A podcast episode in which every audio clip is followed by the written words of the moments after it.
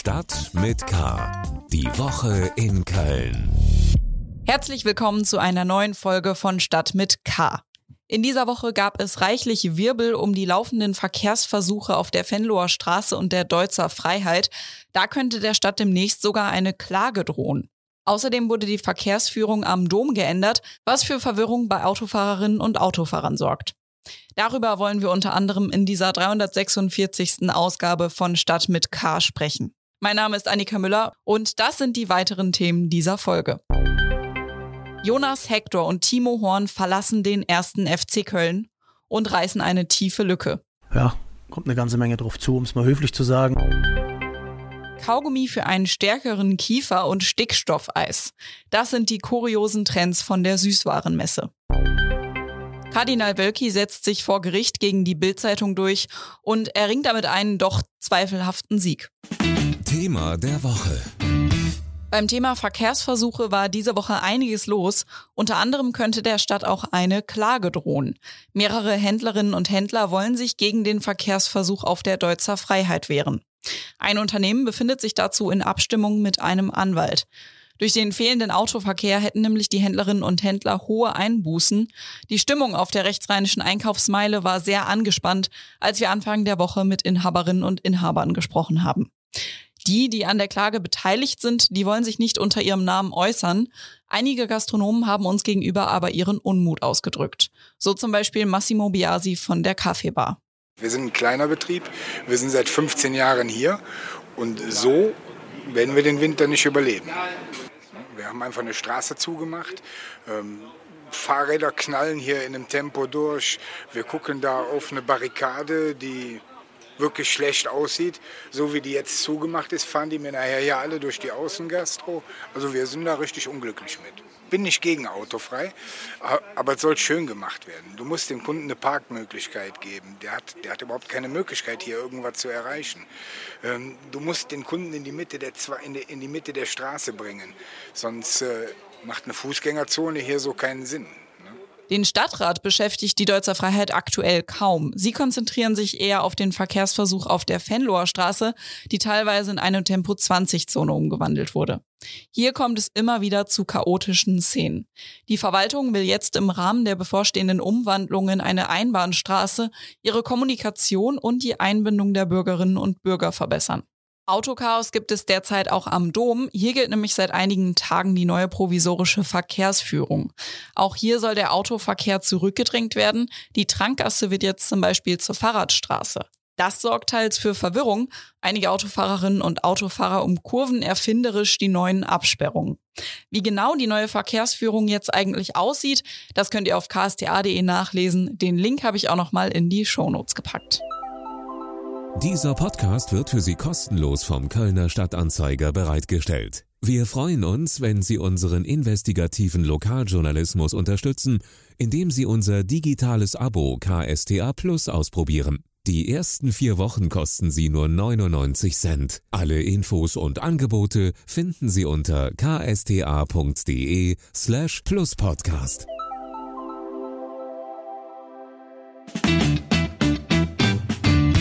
Beim ersten FC Köln geht es gerade in den letzten Tagen drunter und drüber. Erst am Wochenende, am Samstag, hat Jonas Sektor bekannt gegeben, dass er den Verein zum Sommer verlassen wird. Und dann kam heute, wir nehmen dieses, dieses Gespräch jetzt am Donnerstag auf, auch noch die Nachricht, dass auch Timo Horn zum Sommer gehen wird. Mir gegenüber im Studio sitzt jetzt Christian Löhr aus unserer Sportredaktion mit Jonas Hector und Timo Horn gehen auf jeden Fall zwei sehr, sehr wichtige Spieler des FC, die auch schon sehr, sehr lange dabei sind. Was macht das mit dem Verein? Ja, man verliert eine, eine riesige Erfahrung. Das sind jetzt über den Daumen wahrscheinlich 700 Pflichtspiele, die da mal eben gehen. Ähm, also sportlich äh, einfach zwei wahnsinnig wichtige Spieler, die aber nun mal auch eine riesige Wirkung ähm, nach außen hatten. Ähm, man, man muss sich bei Timo Holle mal vorstellen, wenn man sich RB Leipzig anguckt, da ist kein Deutscher im Kader äh, an einem Bundesligaspieltag und äh, beim FC sitzt äh, oder stand Timo Horn über viele Jahre im Tor ähm, als gebürtiger Kölner. Das ist schon ein großer Wert. Und auch ein Jonas Hector, der kein klassischer Außenminister ähm, ist äh, und auch nie einer gewesen ist. Das ist ein Spieler, der in der Gruppe der Mannschaft immer sehr gut funktioniert hat, den wir auch immer beobachtet haben und immer auch fasziniert davon waren, was er eine Wirkung auf seine Mitspieler hat. Ähm, insofern sind das zwei Spieler, wenn man gerade auf diese gruppendynamischen Prozesse in der Fußballmannschaft guckt, die wahnsinnig fehlen werden, die was die kaum zu ersetzen sein werden. Praktisch, muss man sagen. Mhm. Und dann kommt ja noch dazu, dass einige andere Spieler gerade auch noch auf der Kippe stehen. Bei El Yaskiri ist relativ klar, meine ich, dass er zum Sommer auch gehen wird. Dann kommen noch Jeff Chabot dazu, Kingsley Schindler, Sebastian Andersen. Da könnten einige wegfallen im Sommer, richtig? Ja, also ähm, nach äh, Hector und Horn wäre jetzt eigentlich Skiri die, die logische nächste Nachricht. Ähm, er war da immer ganz transparent. Er möchte gucken, wie weit es für ihn gehen kann. Und ähm, da sind sich auch beim FC und im Umfeld eigentlich alle soweit einig, dass Ayeskiri mehr kann als mit dem FC, äh, um die Plätze, sagen wir mal, sieben bis 15 zu spielen. Chabot und Schindler sind natürlich zwei Spieler, äh, wo man dann direkt die Transfersperre so ein bisschen im Kopf hat, denn der FC wird Schwierigkeiten haben, möglicherweise äh, für die neue Saison neue Spieler zu registrieren. Ähm, bei Schindler war es so, der hat einen sehr, sehr gut dotierten Vertrag gehabt und in der neuen Kölner Kaderarithmetik wäre er eigentlich ein Spieler, der gemessen an seinen Einsatzzeiten zu viel verdient. Aber er hat sich zuletzt ja super geschlagen. Und ähm, Steffen Baumgart mag ihn, glaube ich, auch sehr gern, so als Typen. Darum denke ich mal, dass der FC sich da doch nochmal überlegen wird, ihn vielleicht doch zu behalten. Ähm, Jeff Chabot hat eine Kaufoption, äh, die relativ hoch ist. Ähm, hättest du mich vor einem halben Jahr gefragt, hätte ich gesagt, das ist er nicht wert. Jetzt hat er eine herausragende Rückrunde gespielt und der FC braucht Personal. Ähm, darum kann ich mir vorstellen, dass man da jetzt zuckt. Ähm, aber das wird schon heftig, weil wir reden ähm, über einen doch hohen, auch dann siebenstelligen Betrag. Und der, und FC, der FC hat nicht so viel Geld. FC ist ein bisschen klamm, also gerade was ja. Ablöse angeht, ja. Du hast gerade eben schon die Transfersperre angesprochen. Die droht dem ersten FC Köln wegen der Verpflichtung vom U19-Spieler Jaka Chuba Potocznik. Der ist nämlich ursprünglich beim Verein Ljubljana gewesen und ist dann eben zum FC gewechselt. Der FC hat aber keine Ablöse bezahlt, weil Potocznik vorher bei Ljubljana gekündigt hat. Ljubljana sagt aber, der FC hätte ihn dazu angestiftet. Wie ist da gerade die Lage?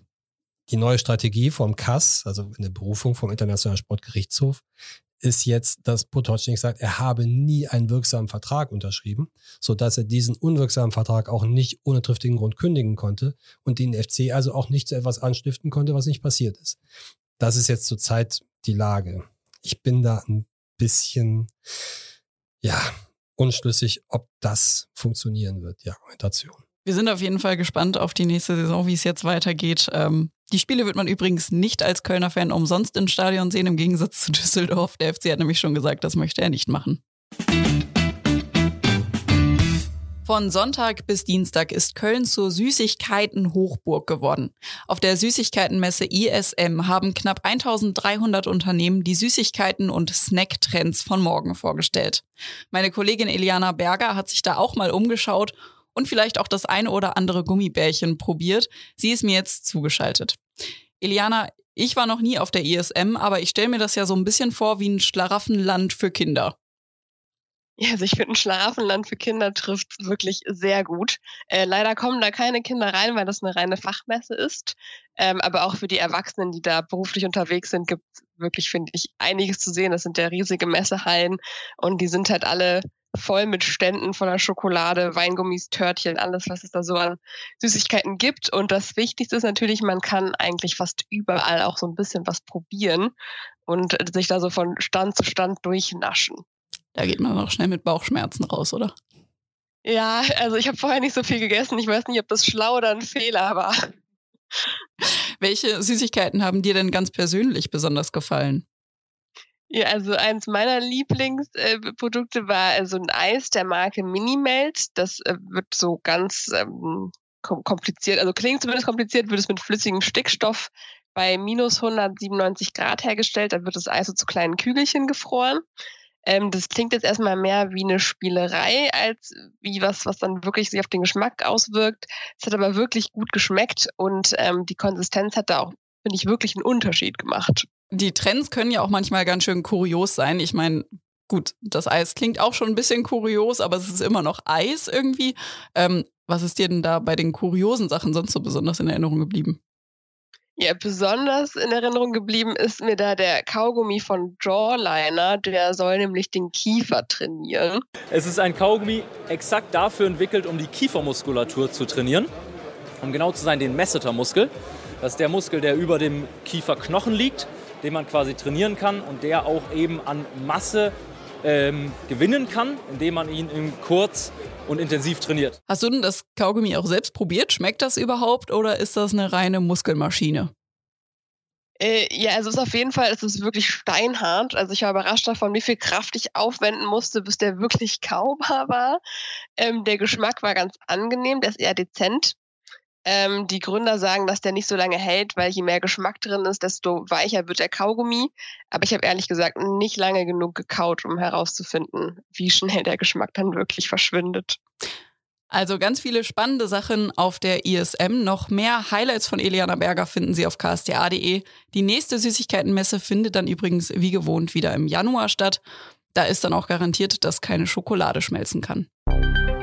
Bei mir im Studio sitzt jetzt Joachim Frank. Joachim, zuerst einmal darf ich dir zum Sternpreis in der Kategorie Lokales gratulieren. Vielen Dank. Den Preis hast du ja am Mittwochabend für deine journalistische Arbeit rund um den Missbrauchsskandal im Erzbistum Köln und über Kardinal Rainer Wölki bekommen. Und Passend dazu gab es diese Woche auch wieder Nachrichten rund um Wölki. Er hat sich im Prozess gegen die Bild-Zeitung durchgesetzt. Wir erinnern uns, Wölki hatte sich mit einer Klage gegen einen Online-Bericht der Bild gewehrt. Es ging um die Beförderung eines Pfarrers im Jahr 2017. Gegen diesen Pfarrer gab es Missbrauchsvorwürfe, von denen Wölki seiner Aussage nach zu dem Zeitpunkt aber nichts gewusst hätte. Dabei gab es doch eigentlich eine Zeugenaussage, die Wölki massiv belastet hatte, oder? So wie du es jetzt formuliert hast, äh, da wird's, äh, sieht man schon, dass es tricky ist. Es ging nicht darum, ob er ähm, diese Vorwürfe kannte, sondern ob er bestimmte Dokumente kannte im Zusammenhang mit diesen Vorwürfen zum Zeitpunkt, als er den Pfarrer befördert hat. Und das konnte die Bild nicht beweisen, äh, obwohl dann verschiedene Zeugen aufgeboten worden waren und äh, Wölki auch selber im Zeugenstand dann ausgesagt hat. Übrigens das erste Mal in der deutschen, deutschen Rechtsgeschichte, dass ein Kardinal äh, vor Gericht erscheint und in so einer äh, Sache aussagt.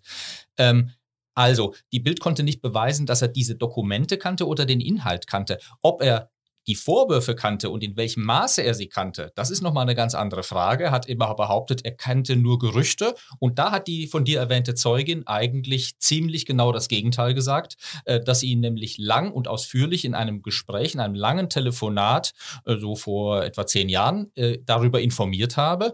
Und an dieses Gespräch konnte er sich, Überraschung, nicht erinnern. Man sollte ja auch eigentlich denken, in einer Führungsposition, wenn man solche Gerüchte kennt, dass man denen auch nachgeht, oder?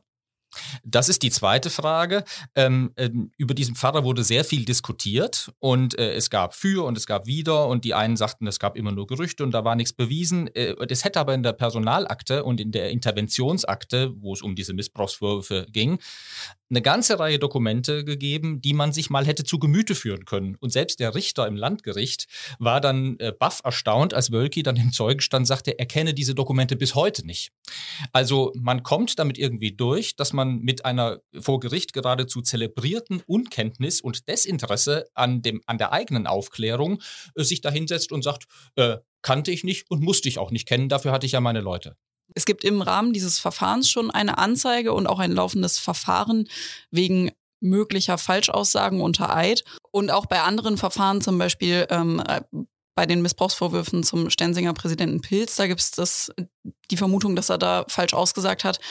Nun muss man sich ja überlegen, wie lange kann die katholische Kirche ihn als Person noch halten, ohne ihr Gesicht zu verlieren, wenn eben mit solchen Sachen ja die Glaubwürdigkeit immer weiter schrumpft.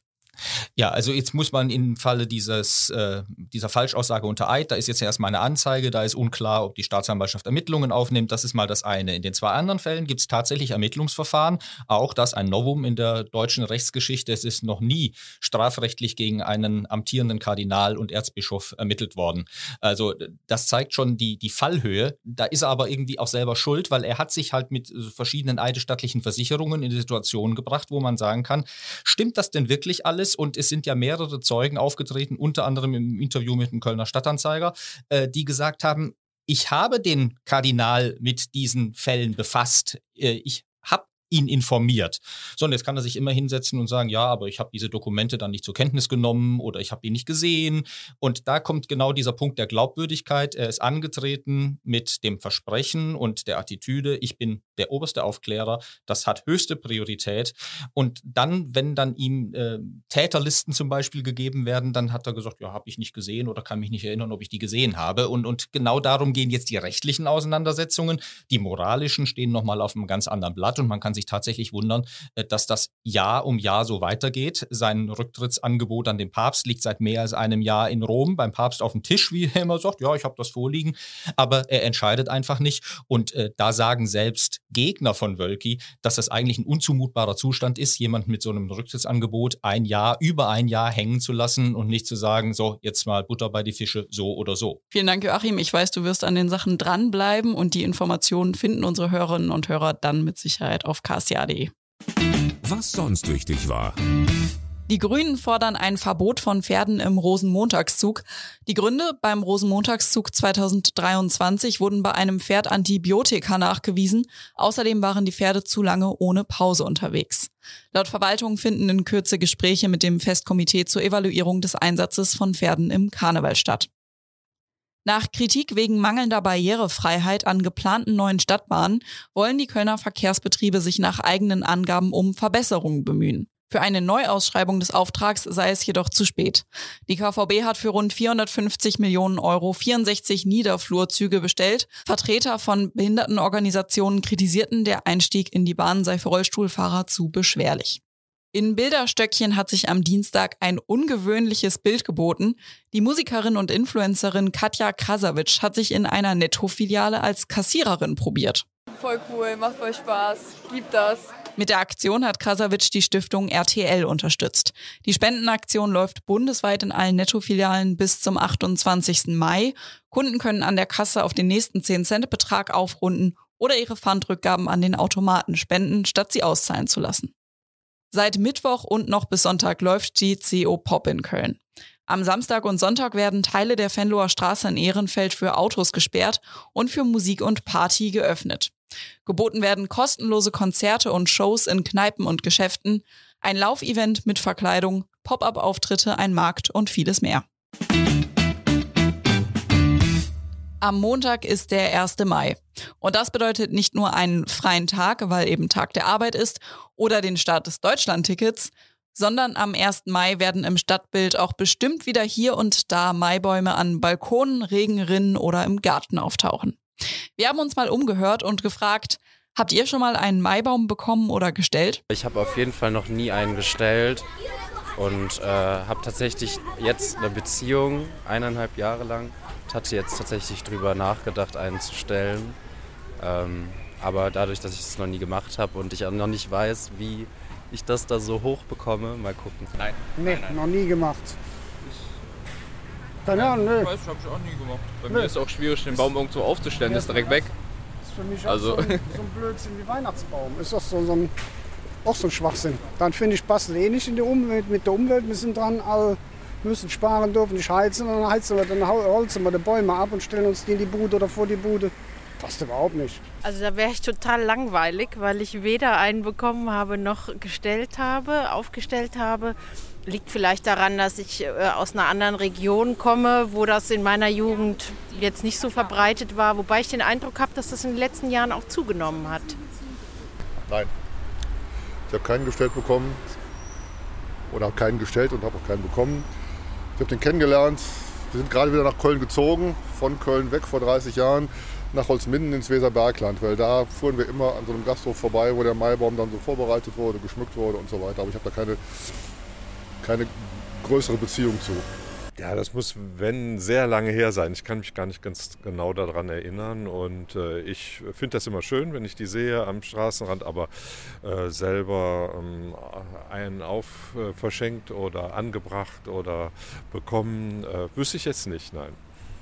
Ja, ich habe äh, zum 1. Mai sowohl einen Maibaum erhalten als auch selbst einen gestellt. Jeden jedes siebte Jahr sind ja die Frauen dran, soweit ich weiß. Genau, habe ich äh, das gemacht, äh, einfach weil es äh, äh, eine nette Sache ist. Das war's schon wieder mit unserem Wochenrückblick aus Köln. Wir wünschen euch ein schönes und sonniges langes Wochenende und falls ihr am Feiertag arbeiten müsst, viel Durchhaltevermögen. Mein Name ist Annika Müller. Wir hören uns kommende Woche wieder. Macht's gut. Stadt mit K.